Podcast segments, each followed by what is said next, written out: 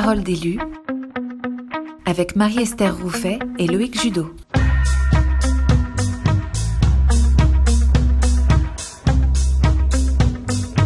Bonsoir, bonsoir et bienvenue dans Parole d'élu, l'émission qui vous donne la parole, vous les élus, les responsables d'antenne de la Croix-Rouge française et qui répond à vos questions grâce à nos experts. On est très heureux de vous retrouver eh bien, pour cette première émission et cette semaine, on parle des responsabilités avec Ismaël Berkoum. Bonsoir Ismaël, vous êtes président de l'unité locale de, Lille. Bonsoir. Bonsoir Ismaël, parfait, vous êtes, vous êtes à Lille, on vous entend. Euh, bonsoir Alexandra, oui, vous êtes responsable du pôle bénévolat jeunesse. Bonsoir Loïc et bonsoir à toutes et à tous. Et puis bonsoir euh, Laurent Bessette, vous êtes directeur des affaires juridiques et du contentieux. Bonsoir à tous. Alors merci à tous les trois d'avoir euh, accepté notre invitation surtout d'avoir accepté d'inaugurer euh, Parole d'élu. Parole d'élu, c'est cette émission qui justement vous donne la parole, cette émission qui est la vôtre. Alors justement pour interagir, je, me tourne du côté de, Marilyn, vous êtes à la réalisation. Alors comment ça se passe? Comment on fait pour interagir avec nos experts, Marilyn? Oui, tout à fait Loïc. Donc j'invite tous les participants ici présents à envoyer leurs questions, leur retour d'expérience en cliquant sur l'onglet en bas de votre écran, questions et réponses. Et alors, vous serez invité par Loïc à prendre la parole. On essaiera bien sûr de prendre un maximum de questions pendant ces 30 minutes. Voilà, on est ensemble pendant 30 minutes et on le disait, on parle des responsabilités en tant qu'élu. Et, j'ai envie de vous poser une première question, Alexandra. Finalement, on se rend compte que la première des responsabilités, euh, des élus et des responsables d'antenne, c'est représenter quelque part euh, la Croix-Rouge française sur son territoire, incarner ses principes et, valeurs. Alors, comment on fait pour justement euh, bien représenter la Croix-Rouge française et, incarner ses principes et valeurs, Alexandra, sur le terrain au quotidien? Eh bien, vaste question. C'est une démarche, euh, j'allais dire, à la fois individuelle et collective. Elle est assez concomitante. Individuelle, c'est d'abord une histoire de cohérence. Comment on est en adéquation par rapport à ces principes, comment moi je m'y retrouve, mais aussi comment je suis cohérent entre ce que je peux dire, mais aussi de comment j'agis, la posture, la posture vis-à-vis des personnes qu'on accompagne, qu'on accueille, mais aussi, j'allais dire, et surtout, entre pairs, entre bénévoles, volontaires en service civique, c'est-à-dire tous les acteurs qui font la communauté Croix-Rouge, pour éviter quand même, j'allais dire, euh, de rejoindre un, très vieux dicton, parce qu'on dit souvent que ce sont les cordonniers les plus mal chaussés. Donc, important en tout cas d'avoir cette cohérence. Ensuite, il y a une deuxième dimension qui est, je dirais, collective. Et je pense que vous l'avez tous vu dans ce module, quand on se retrouve face aux, quatre cas pratiques qui vous ont été euh, présentés, eh bien, on doute. C'est pas toujours évident de savoir quel est euh, le principe qui a été mis à mal, comment je réagis. Et donc, dans cet aspect collectif, c'est tout l'objet du questionnement. Être élu, être responsable d'antenne, ce n'est pas forcément avoir réponse à tout. Bien au contraire, vous êtes cette personne qui va être ressource, qui va être en capacité de pouvoir dire à un moment donné, je ne sais pas, et de pouvoir compter sur euh, un collectif, dans un premier temps, votre bureau en proximité, les responsables d'activité, mais aussi l'ensemble des bénévoles qui constituent votre structure, qui pour beaucoup ont une expérience aussi diverse à la Croix-Rouge française.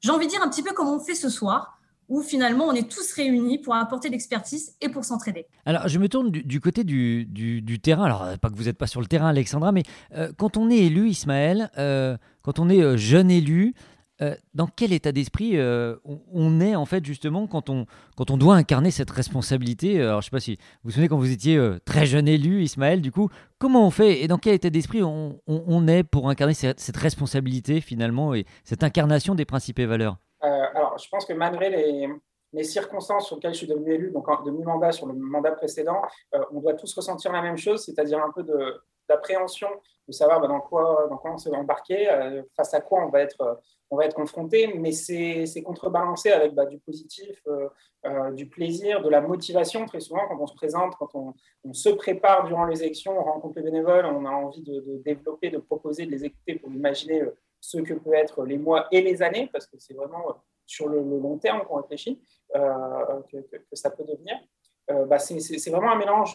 Je pense qu'on passe par toutes les phases possibles. Et, euh, en fonction des moments, bah, les élections on prépare, puis après les élections on travaille, on découvre avec qui on va travailler, il faut qu'on développe ça. Et puis après il y a le sentiment aussi euh, de waouh, finalement c'est quand même une montagne. Et c'est surtout, et je pense que ça sert aussi à ça, ces discussions, les modules et puis tout, l'accompagnement, c'est surtout ne pas stresser et de se dire ah ouais, ça fait beaucoup de choses parce que eh ben, on va y aller pas à pas et puis on va réussir à avancer sur sur ce qui, ce qui nous attend et on aura, on aura, on n'a peut-être pas les réponses aujourd'hui, toutes les réponses aujourd'hui, mais on va travailler pour les avoir et pour, pour traiter sujet après sujet. Ouais, ça c'est important de, de, le dire, Ismaël. Effectivement, c'est normal de ne pas avoir toutes les réponses et c'est normal aussi d'avoir une certaine appréhension, effectivement, quand on est, quand on est jeune élu. Alors, justement, on parle des responsabilités. Alors, Laurent, vous, vous êtes vraiment notre expert juridique ce soir.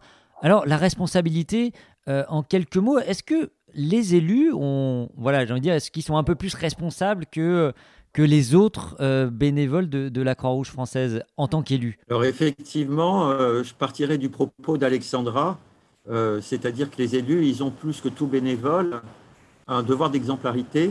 Je renvoie au code de conduite qu'a adopté le conseil d'administration l'année dernière, que je vous invite, si certaines ne connaissent pas, parce qu'ils sont nouveaux en prise de fonction, de, de le lire, de l'avoir près de soi parle de la bienveillance qu'a évoqué Alexandra, notamment euh, vis-à-vis euh, de ses pairs, euh, vis-à-vis de nos bénéficiaires, évidemment, la vigilance à avoir, la rigueur à avoir dans la gestion des biens et des fonds de la Croix-Rouge. Donc, je commencerai par cela. Il y a ce devoir d'exemplarité. Et puis, par ailleurs, les élus, en particulier ceux de bureau, parce qu'ils sont élus sur des fonctions, avec des fiches de fonction, vous avez tous récemment rempli, notamment, je pense, au président, au trésorier, au secrétaire. Et cette fiche de fonction euh, clarifie euh, votre mission, mais en même temps, elle vous donne une responsabilité plus importante qu'un élu qui euh, n'a pas une fonction particulière. Et alors, dans quel cas, Laurent, la responsabilité d'un élu peut, être engagé. Alors souvent, on, voilà, on, a tendance à, parler des responsabilités, la responsabilité euh, civile, la responsabilité pénale. Souvent, un peu la responsabilité pénale, c'est celle qui fait peur. Alors dans quel cas cette responsabilité pénale peut, peut être engagée du coup? Oui, donc la responsabilité pénale, je vous rassure, c'est très rare par principe, puisque la responsabilité pénale demande, exige qu'il y ait, comme elle est, elle est, elle est euh, il est susceptible euh, de gréver les libertés publiques par euh, une amende, mais ça peut être aussi dans des cas euh, très graves une peine d'emprisonnement. Donc, de par sa nature très particulière en termes de liberté publique, elle nécessite qu'il y ait forcément une faute et une faute qui soit constitutive d'une infraction à la loi. Donc, il n'y a pas de responsabilité pénale sans faute et qui plus est une faute qui relève d'une infraction à la loi. Alors que la responsabilité civile, elle est beaucoup plus large puisque en France, il existe la responsabilité civile sans faute. Donc, quand il y a une responsabilité civile sans faute, vous n'êtes pas responsable. C'est la Croix-Rouge par son contrat d'assurance qui couvre. Alors qu'au pénal, je ne l'ai pas précisé, mais je, nous l'avons déjà dit, il n'y a pas de couverture par principe de la responsabilité pénale. Mais euh, pour, voilà, ça, c'est important de le, de le, dire, Laurent, pour que la responsabilité pénale soit engagée, il faut bah, quelque part ne pas avoir respecté la loi. Hein. Il faut clairement euh, détourner des fonds Croix-Rouge euh, en termes comportementaux vis-à-vis d'un bénévole ou d'un bénéficiaire qui, qui atteignent l'intégrité de cette personne, morale ou physique, donc on est dans des choses extrêmement graves. or, ces cas-là, donc nous sommes sur du civil, euh, la Croix-Rouge a évidemment un contrat en responsabilité civile qui couvre ses bénévoles, euh, d'autant plus qu'il peut y avoir engagement de la responsabilité sans faute, encore une fois, au niveau civil. Et donc, je dirais qu'au niveau civil, c'est très rare qu'il y ait engagement de la responsabilité civile des personnes. Il faut vraiment qu'il y ait une défaillance significative, un défaut de vigilance extrêmement qualifié pour qu'elle soit engagée, le cas échéant. Alors, on, a beaucoup de. Voilà, vous, interagissez beaucoup sur le, notre chat, sur les, questions-réponses. Alors, euh, il y avait euh, euh, Angélique qui disait voilà, bah, comment devenir une, une secrétaire ou une élue efficace? Elle disait que c'est une, une, grande première. Alors, Ismaël, quels conseils on peut donner justement à, nos élus, à nos jeunes élus, du coup, qui, qui prennent leurs fonctions alors oui, secrétaire efficace ou élu, comme, euh, comme vous le dites, euh, je pense que c'est de, de, pouvoir, de, savoir que ça va demander un investissement. Je pense qu'aujourd'hui, après les élections, on est censé en être conscient. On a signé la fiche de poste, on, comprend qu'il y a un engagement qui est, qui est, qui est, sérieux et qui, qui demande de, s'investir. Euh, pour être efficace, je pense que déjà d'être présent, de comprendre quelles sont nos missions et de pouvoir les faire au quotidien, au fur et à mesure en communication avec les équipes, les autres élus et les responsables, euh, bah, c'est déjà le début de l'efficacité. Je pense que, en tout cas, moi, de mon expérience personnelle, je pense que le point principal qu'on pourrait dire, c'est vraiment à partir du moment où on communique, euh, quand on est dépassé, quand il y a quelque chose qu'on ne sait pas faire, déjà entre nous, je veux dire, on est un trésorier, un président, un secrétaire pour le, socle de base, déjà, euh, quand le secrétaire lance quelque chose, il attend une réponse du président, que le président ne répond pas, peut-être parce qu'il ne sait pas, mais qu'il a juste du mal à dire je suis un peu bloqué, il faudrait qu'on en discute ensemble. Euh, ben, en fait, ça a, des, ça, a des, conséquences, parfois on ne se rend pas compte. Donc je pense que déjà, l'efficacité passe par le, travail d'équipe, la communication, et puis d'oser dire euh, ben, tiens, ça, je ne le sais pas encore. Je pense au secrétaire, donc le, système d'information bénévole avec Gaia, Pégase, la saisie des, dossiers, le bénévolat, la cotisation, c'est énorme, surtout quand on découvre. Enfin, c'est énorme au fur et à mesure, surtout quand on découvre. Mais les outils existent, les vidéos existent, les tutoriels sur, sur l'intranet existent. Il suffit juste de parler. Je n'ai pas encore atteint le niveau d'enregistrer une adhésion. Là, pour l'instant, je m'occupe déjà de faire la liste des dossiers en attente et des bénévoles. Et puis, au fur et à mesure, euh, j'avancerai sur ce sujet. Alors, je, je, me tourne du côté justement du, du chat. Marilyn, je crois qu'on a une question euh, eh bien, en lien avec la responsabilité euh, civile. Alors, est-ce que notre auditeur, du coup, en tout cas, notre élu peut prendre la parole, Marilyn? Euh, Du coup, et, c'était une, question notamment bah, euh, qui s'adresse à vous, Laurent, hein. du coup, sur justement dans quel cadre la responsabilité civile et est-ce qu'on peut avoir un exemple sur la, responsabilité civile? Dans quel cadre ça, elle peut être engagée, cette responsabilité civile? Je l'ai tapé, alors je ne sais pas si elle est visible, ma réponse, mais j'ai donné un exemple que je lis. Alors je ne sais pas, j'ai peut-être fait une mauvaise manip, je ne sais pas si elle est visible, la réponse. J'ai mis un bénéficiaire se blesse dans l'épicerie sociale car des cartons ont été mal rangés. Là, on est vraiment dans le cas classique de la responsabilité civile où il n'y a pas une faute individuelle, il y a une faute collective. Donc, c'est l'assurance Croix-Rouge qui va gérer l'affaire et aucun bénévole, élu ou non élu, sera mis en cause. C'est vraiment l'exemple classique. C'est aussi la bénévole qui casse ses lunettes euh, de vue euh, dans l'activité Croix-Rouge parce qu'un autre bénévole lui a marché dessus. Euh, voilà involontairement, bien évidemment. Donc voilà, c'était la réponse à, Laurent, du coup, effectivement, qui, nous posait cette, euh, cette question. Alors, euh, même chose, on pense souvent, du coup, bah, euh, voilà, par exemple, une victime qui serait pas correctement prise en charge sur un dispositif de secours. Dans quel cadre, du coup, la responsabilité d'un président, par exemple, d'une unité locale, eh bien, peut être engagée, du coup, et on pense là tout de suite à, à, la responsabilité un peu pénale, du coup, parce que la responsabilité civile, ça va être les assurances de la Croix-Rouge française, mais dans quel cas cette responsabilité pénale pourrait être engagée, du coup, Laurent? Très concrètement, nous avons eu le cas il y a quelques années de cela d'un bénévole secouriste qui, dans un exercice de formation sur une paroi rocheuse, a dévissé et décédé. Donc, on était évidemment tout de suite dans une action judiciaire pénale, puisqu'il y avait un décès. Donc, euh, tout de suite, il y a une recherche de responsabilité par rapport à un défaut à la loi. Donc, euh, la première démarche des enquêteurs judiciaires, des, officiers de police judiciaire, ça a été de voir si le matériel était conforme, si l'organisation euh, de l'équipe était conforme. Le même sujet se poserait sur un dispositif de premier secours. Il est très important d'être extrêmement vigilant et c'est tout le travail des directeurs locaux et territoriaux d'urgence et du secourisme par délégation des présidents de vérifier la qualité des dispositifs de secours. C'est un des sujets, euh, je dirais, les plus sensibles en termes de responsabilité. Donc, typiquement sur ces exemples-là, si le matériel est conforme, si les équipes sont conformes, il n'y aura pas de mise en cause de la responsabilité pénale, on sera dans un accident involontaire. En revanche, s'il apparaît que euh, l'équipe n'était pas complète, que le matériel était usé, que les gens n'étaient pas recyclés, oui, il y aura potentiellement engagement de la responsabilité pénale qui peut être selon par cercle concentrique la responsabilité du chef d'équipe le jour de l'intervention, voire on peut remonter au président si euh, il n'avait pas donné les moyens, euh, s'il n'avait pas encadré euh, correctement en amont ce type d'opération. Voilà, donc après, je ne peux pas aller plus loin parce que c'est que du cas par cas.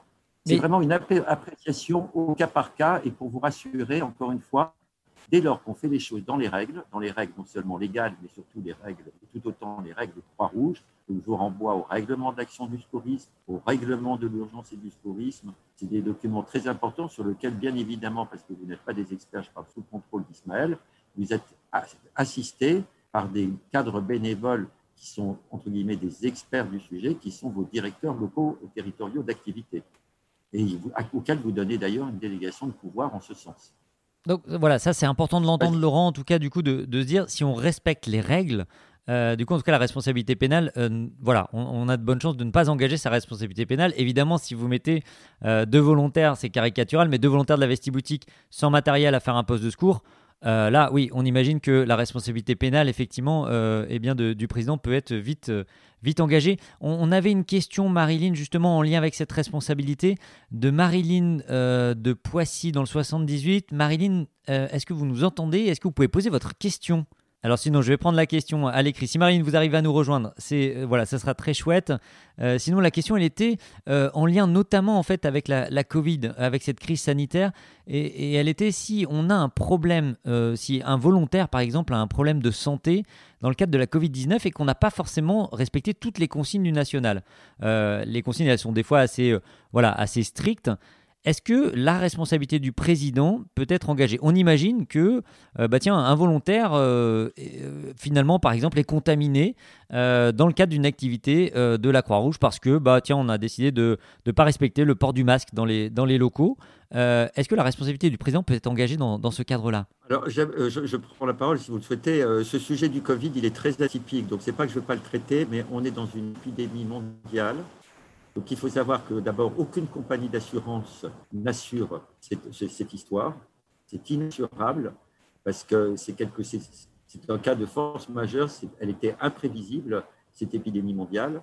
Donc elle n'est pas assurée. Elle n'est pas assurable de toute façon, d'une part, et d'autre part, euh, et je le dis très sereinement et de façon très neutre, c'est quasi impossible de savoir comment on est contaminé entre avoir été contaminé à la Croix-Rouge, en rentrant à la Croix-Rouge, en sortant de la Croix-Rouge, en allant faire ses, courses au supermarché juste avant. Enfin, vous voyez, on est dans des cas, dans des situations où, de toute façon, euh, il y a un fonds d'ailleurs, euh, des fonds d'État qui se mettent en place justement pour notamment les gens qui ont des, suites Covid difficiles, c'est qu'il y en a. Euh, donc, on est vraiment sur un système d'assurance, c'est très atypique avec des fonds d'État euh, et on n'est pas sur. Euh, c'est impossible d'établir la responsabilité, sans même parler d'un président de la Croix-Rouge sur un tel sujet. Merci, merci Laurent. Alors justement côté côté Covid, euh, Ismaël, du coup, comment justement on, appréhende un peu cette crise sanitaire quand on est responsable, quand on est élu? Vous l'avez vécu vous en tant qu'élu, Ismaël. on imagine avec avec du bon sens et avec le respect des procédures. Très rapidement, comme vous l'avez dit, toutes les ressources en tout cas sont, sont arrivées national. Euh, il fallait vraiment voir ça comme des outils euh, qui permettent de maintenir les activités, qui permettent d'agir en sécurité. Et je pense que le rôle de l'élu, euh, et c'est justement ça un peu le, côté représentativité, donc là on est beaucoup sur de l'interne, bah, c'est de, dire voilà, ça c'est les procédures, ça c'est les fonctionnements. Moi, ma responsabilité, c'est aussi de les faire appliquer, de discuter avec vous et de vous accompagner, de vous encadrer sur le respect de ce fonctionnement, de ces procédures. Et je pense que c'est ce qui permet d'être c'est ce qui permet d'être serein déjà soi-même euh, en tant que jeune élu ou élu euh, depuis, euh, depuis longtemps. Et c'est ce qui permet également pour beaucoup de bénévoles de se sentir en sécurité, de se sentir encadré et, de pouvoir se concentrer sur l'action. après, et, c'est là qu'on retrouve vraiment le rôle de l'élu, je pense, c'est ce côté aussi discussion. Ça ne plaît pas toujours à tout le monde. Il y a des bénévoles qui seront contre certaines procédures, enfin certaines procédures, orientation, qu'elles soient au niveau national ou très très local. Et, ça fait partie justement de toute cette diplomatie, cette discussion, ce travail, cette écoute. L'élu, il, pas il a été élu pour représenter une unité locale, un certain nombre de bénévoles.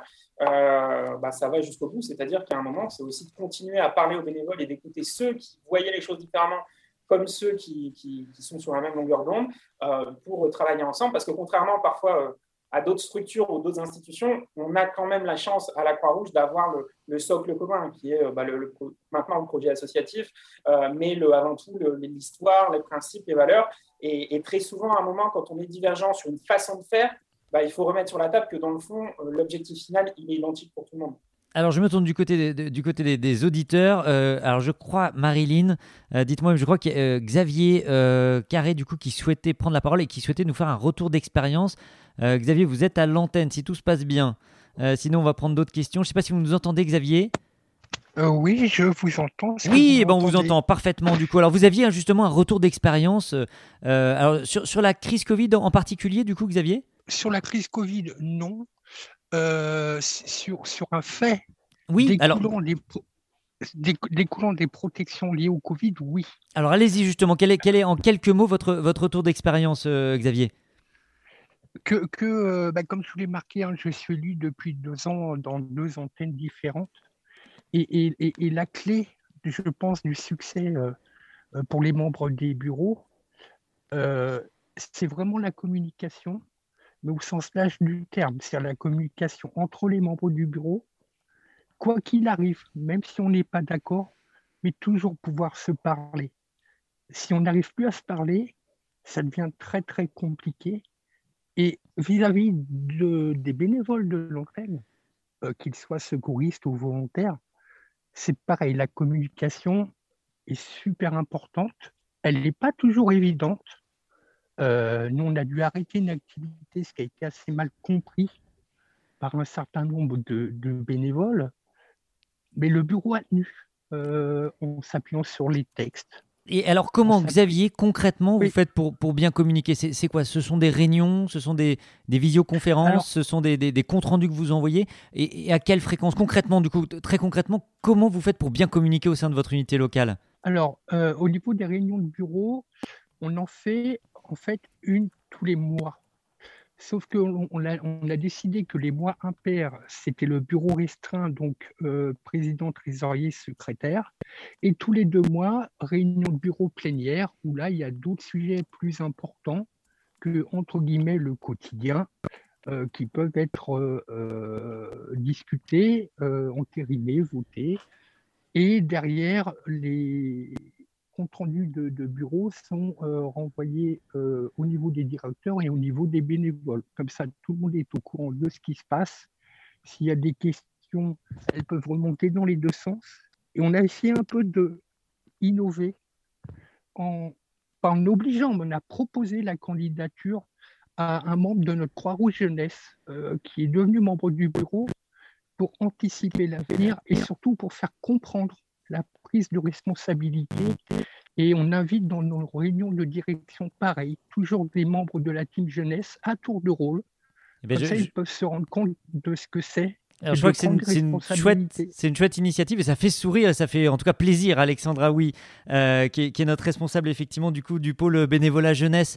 Euh, merci Xavier en tout cas du coup pour ce, retour. On, est voilà évidemment tenu un peu par, par, le temps. Alexandra, on a beaucoup beaucoup de questions en lien avec la formation. Est-ce que la formation, est-ce qu'il y aura des formations en présentiel pour les, pour les élus? Lors du lancement, on en avait un peu parlé. Euh, il y aura des, des, temps en tout cas en, présentiel dès que possible. Hein. Oui, tout à fait. On a hâte de, tous se retrouver. Ce sera sous un format de séminaire en région.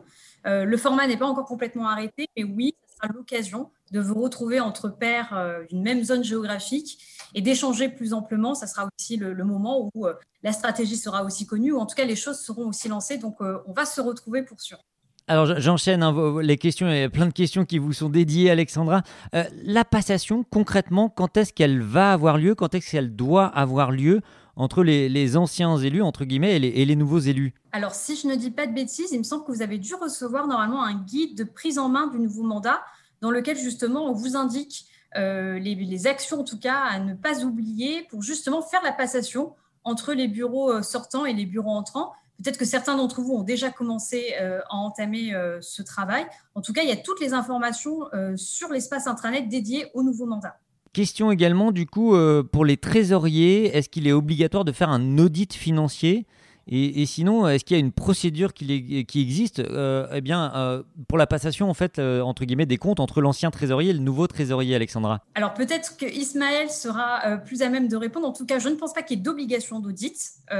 ça pour sûr. Ensuite, sur le format que doit prendre cette passation entre trésoriers, je me permets du coup de, retourner la question à des collègues. Alors Ismaël, du coup, oui, quand il y a un changement de trésorier comme ça, comment, comment ça se passe au niveau des comptes? Alors j'imagine qu'il faut aller à la banque, changer les signatures, etc. Mais, mais concrètement, du coup, euh, euh, au-delà de ce changement de signature C'est toujours la situation qui fait un peu peur, hein, de ne plus pouvoir payer, d'être bloqué dans les actions. Et puis, euh, comme trésorerie, ça fait toujours, c'est l'argent, c'est la gestion au quotidien. Euh, alors, pour euh, la partie administrative, tout se fait directement dans le module des élus Gaïa, pour lequel normalement toutes les DT ont accompagné les unités locales pour la saisie des, cartes nationales et des informations concernant les nouveaux trésoriers. Donc, en fait, en théorie, euh, tout ça se fait directement au niveau du siège quand les pouvoirs de paiement sont validés. La banque le reçoit et si je ne dis pas de bêtises, la banque envoie directement une lettre informant les nouveaux pouvoirs de paiement sont ouverts pour telle personne. Pour la partie concrète entre les deux trésoriers, je pense il y, a, deux choses. Je pense que la première, c'est bah, après, c'est comme le secrétaire ou le président, il euh, faut organiser plusieurs points en fonction des dispos de chacun, où on passe les dossiers, on monte les nouveaux logiciels, on avance sur ça. Mais la trésorerie étant assez particulier, je sais aussi que les directions, que les référents financiers associatifs, donc le référent au niveau des DR qui accompagne le réseau des régions sur toute la partie financière, sont, les, sont très engagés auprès des UL pour euh, organiser très vite des réunions, des, les formations des trésoriers où justement sont montrées tout de suite un peu toutes ces particularités. Parfois sont invités les anciens trésoriers et les nouveaux pour qu'ils puissent travailler lors de ces formations. Je sais que dans le Nord, il y a déjà eu, enfin c'est validé depuis un petit mois les, élections, mais les formations sont déjà en cours. Il y en a une qui a été finie et il y en a d'autres qui commencent la semaine prochaine. Et, euh, donc voilà, pour, euh, en tout cas pour la partie audit, je ne pense pas qu'il soit obligatoire, mais tout simplement parce que tout ça se fait un peu au quotidien avec les, référents associatifs, référents financiers associatifs, les RFA, qui, eux, accompagnent au quotidien. Il y a des bilans semestriels qui sont faits. Donc, en fait, on approche justement de la fin du semestre. Les RFA ont normalement pris les devants et ont pu, tous les, toutes les flous, les situations un peu en suspens, tout ça, ils ont pu les préparer de côté pour pouvoir présenter ces particularités au niveau trésorerie. C'est pour ça que je pense euh, que l'audit n'est pas obligatoire parce que le RFA est toujours en soutien sur ce genre de, questions. Laurent, peut-être euh, on, touche à, la fin, il nous reste vraiment quelques minutes. Laurent, si, si on avait euh, eh bien, une règle à retenir en matière de, responsabilité pour, pour nos élus, qu'est-ce qu'on pourrait quels conseils et quelles règles euh, eh bien, il faut absolument, en tout cas, euh, respecter? J'ai parlé, alors, c'est une règle qui. J'ai parlé d'exemplarité, c'est juridique et éthique à la fois, parce que je pense qu'on est sur les deux sujets. Il faut toujours lier le, juridique et l'éthique. Enfin, la Croix-Rouge, en tout cas, nous y sommes attachés. Donc, c'est pour ça que je parle d'exemplarité. Après, d'un point de vue strictement juridique, je pense que ce qui est important, c'est d'être. Euh, il y, a la responsabilité financière, il faut être vraiment vigilant. Le président doit être vigilant sur les engagements, enfin, qu'il ne prend d'ailleurs pas seul, toujours en collectivité, justement, pour que la décision soit partagée. Et le trésorier, euh, il est là justement pour être en, binôme avec le président pour payer. Donc, il y en a un qui engage, l'autre qui paye. Enfin, celui qui engage, euh, c'est sur décision du bureau, hein, au niveau local.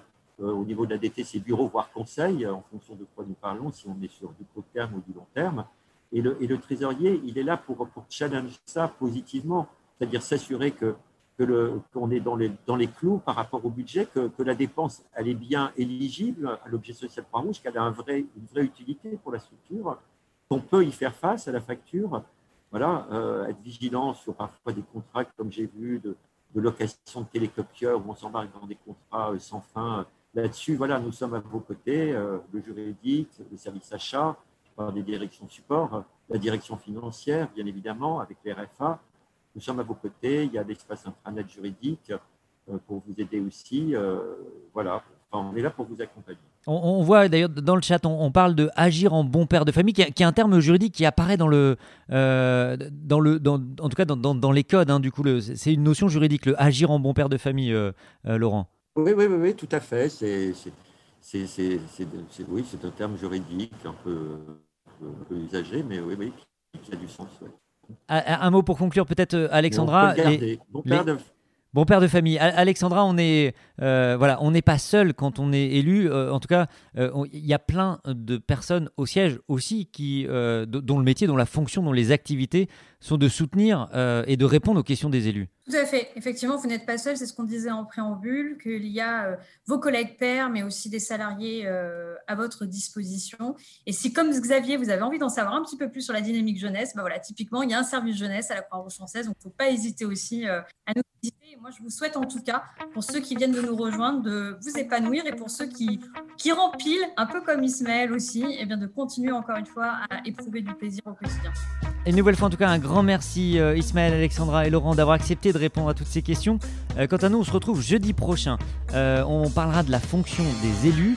C'était Parole d'élus, une émission réalisée par le pôle formation de l'ADAB à écouter en podcast sur notre plateforme de balado-diffusion Les Rendez-vous de la pédagogie. À la technique à la réalisation, Marilyn Bray. Et on se retrouve jeudi prochain.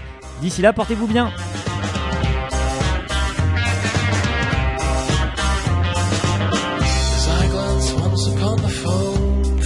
Feet beneath my feet, the coldest calm falls through the molten veins, cooling all the blood to slush, congeals around again. Oh.